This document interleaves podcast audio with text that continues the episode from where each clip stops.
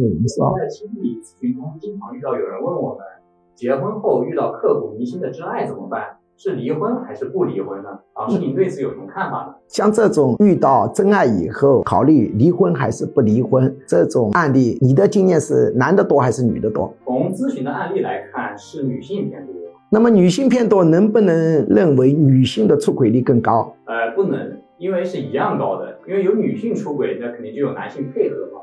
但是大多数男性出轨后不考虑离婚。对对对，其实男女出轨率是一样高的啊，既不是女性高，也不是男性高。那么你现在的一个案例上显示，这些人考虑离婚，主要是被真爱吸引，还是主要他的现任太烂？主要是被真爱吸引。我就回答你这个问题啊，如果是你的现任实在太烂，长期给你形成痛苦，另当别论。但这种遇到真爱的案例当中，我们的经验确实告诉我们，主要是被真爱吸引，他的现任多半呢。